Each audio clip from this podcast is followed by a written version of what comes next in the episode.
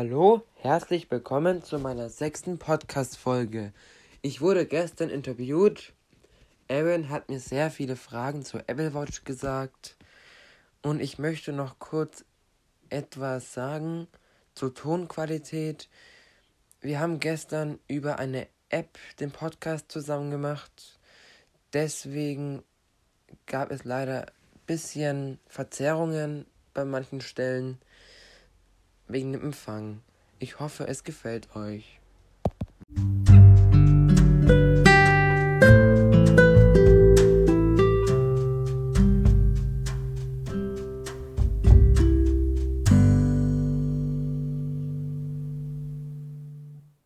Schön, dass du heute die Zeit gefunden hast und mit mir dieses Interview führen kannst. Ja, fand ich auch schön. Oder finde ich schön. Schön. Ähm, ich habe nämlich mal ein paar Fragen an die Apple Watch und wie man die so mit VoiceOver bedient. Kannst du mir da weiterhelfen? Ja. Okay. Dann habe ich erstmal eine Frage. An der Apple Watch gibt es ja, äh, wenn ich mich nicht jetzt irre, zwei Knöpfe. Was Genau. kann man denn mit denen machen? Also die Krone, damit kann man quasi mal draufdrücken, die Uhrzeit und so lesen. Und du kannst außerdem mit der Krone auch gut ähm, navigieren. Und mit der länglichen Taste, da, wenn du dann dr- zweimal drückst, quasi, also wenn du einmal drückst, dann liest auch die Uhrzeit vor. Wenn du zweimal drückst, dann gibt es halt die Liste der Apps und so. Genau. Und das ist auch, das ist außerdem auch die Escape-Taste. Kann man so nennen. Aha. Okay. Ich... Nächste Frage ist, wie macht man überhaupt VoiceOver auf der Uhr an? Ähm, es gibt zwei Wege, also zwei Wege. Ich habe es eingestellt. Ich habe in der Voice-Over-Einstellung der Watch die, den Kurzbefehl Voice-Over eingestellt. Das heißt, dass man mit dreimal die Krone drücken das Voice-Over einstellt. Oder man kann auch, wenn man das Handy nimmt und dann auf die App Watch geht, in den Voice-Over-Einstellungen das Voice-Over auch aktivieren. Kurze Info für unsere Hörer. Mit der Krone bezeichnen wir diese, die runde Taste auf, an der Apple Watch. Also, ne? Genau. Okay, was kann man denn so machen mit der Watch? Erklär mal ein paar Funktionen. Da kann man quasi, das ist eigentlich genauso wie im iPhone, die ganzen Einstellungen aufgelistet. Außerdem kann man da auch viel besser Ziffernblätter konfigurieren. Und was kann man noch mit der ganzen App machen? Genau. Bei WatchOS 7 kann man sogar dann vom App Store her ähm, Ziffernblätter runterladen. Dann im normalen App Store der Uhr-App Apps für die Apple Watch aussuchen. Okay. Ich habe ja mal gehört, dass man mit der Apple Watch auch so Trainings machen kann. Wie genau ähm, stellt man denn das so an mit VoiceOver? Ähm, das geht ganz einfach. Ich habe es so eingestellt. Ähm, das Training ist bei mir am Ziffernblatt angeordnet, aber du Mhm. drückst quasi die längliche Taste dann zweimal. Da kommt die Liste der Apps und da kannst du Training auswählen und dann kommt halt die ganzen Trainings, Rad Inward zum Beispiel. Da gehst du drauf. Da kommt dreimal Piepen, wie so ein Countdown. Und dann wird halt angezeigt 0 Kalorien oder 15 Kalorien und so. Ja. Und es gibt bei dem Training ähm, drei Seiten. Die erste Seite ist, da kann man beenden, sperren. Das ist quasi, wenn man nicht am Bildschirm drankommen möchte. Dann geht es zur Tastenkombination, da kann man das Training so beenden. Dann anhalten, beenden. Auf Seite 2 heißt dann Kalorien an, Kalorienanzahl und sowas. Und auf Seite 3 heißt zum Beispiel, was du gerade hörst von Musik. Oder kann man dann quasi auch Wiedergabe oder Lautstärke verstellen, wie so eine Fernbedienung quasi. Ich verstehe. Okay, ähm, kann man denn mit der Apple Watch auch so die typischen Voice-Over-Gesten ausführen, wie, wie man es auf dem iPhone kennt? Oder gibt es da Unterschiede? Ähm, den Rotor kann man jetzt bei WatchOS 7 ähm, genauso nutzen.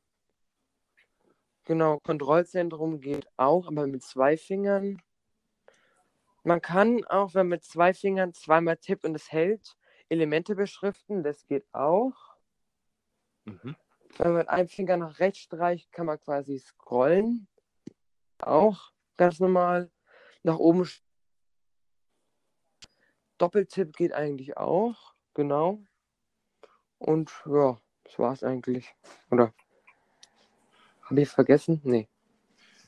Und ähm, einige kennen ja bestimmt den Sprachassistenten Siri auf dem iPhone. Geht der denn auch auf der Watch? Ja, da geht's eigentlich also richtig gut. Bei WatchOS 6 ging das nicht so super. Jetzt bei der Beta-Phase geht er richtig gut auch. Genau. Man kann halt jetzt keine Apps im App Store Siri suchen lassen. Das geht leider nicht.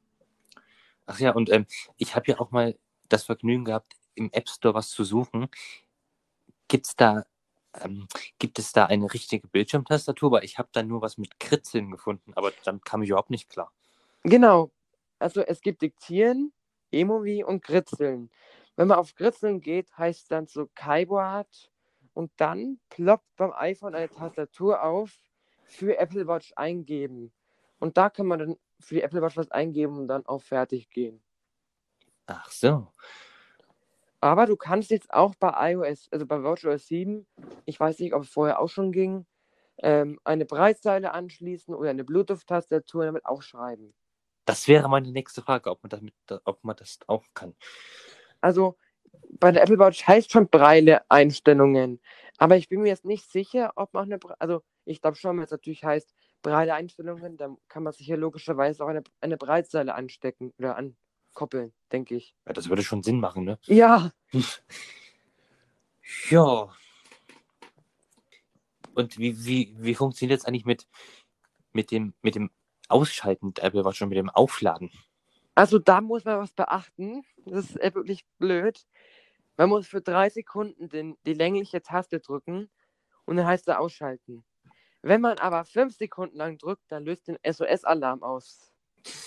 Oh, das ist, äh, ja, ein Notruf. Nicht so ganz schön. Ja. Hm. Und, und, und wie lädt man die eigentlich jetzt auf? Weil irgendwann ist der Akku ja auch mal leer. Genau, an der Rückseite ist wie so ein Magnet. Und das ist so ein rundes Lade, eine runde Ladestation, so ein rundes Ladegerät. Und steckt in die Steckdose logischerweise. Und dann befestigt man das mit Magnet quasi an der Rückseite. Und dann machst Ding, Ladung, so und so. Und bei WatchOS 7 ähm, ist es so, du kriegst am iPhone eine Mitteilung, wenn die Apple Watch aufgeladen ist. Das ist natürlich praktisch. Das vermisse ich noch ein bisschen am iPhone. Was ich auch vermisse, hm. Ähm, es ist so, wenn du die, also wenn du es auflädst und du möchtest wissen, wie beim iPhone, ob es lädt, weißt schon. Es ja. heißt nur Batterie 10%. Es heißt aber nicht, Batterie wird geladen. Aber es gibt einen Trick. Wenn man quasi die Apple Watch, die Tastatur, also die Tastatur wieder sperrt, also quasi mit zwei Fingern den Bildschirm berührt, dann machst du so ein Klicken, weißt schon. Ja, ja. Mhm. Aber beim Laden ist das Signal nicht. Und da weiß ich, aha, es lädt. Das ist natürlich äh, raffiniert. Also darauf muss man erstmal kommen. Ja. Ich habe auch bei der App was mit Hören entdeckt. Funkt, wie funktioniert denn das mit? Weißt du das zufällig? Hören, ich glaube, da kann man irgendwie ein Hörgerät anstöpseln. Das weiß ich nicht genau. Okay, ist ja nicht so schlimm.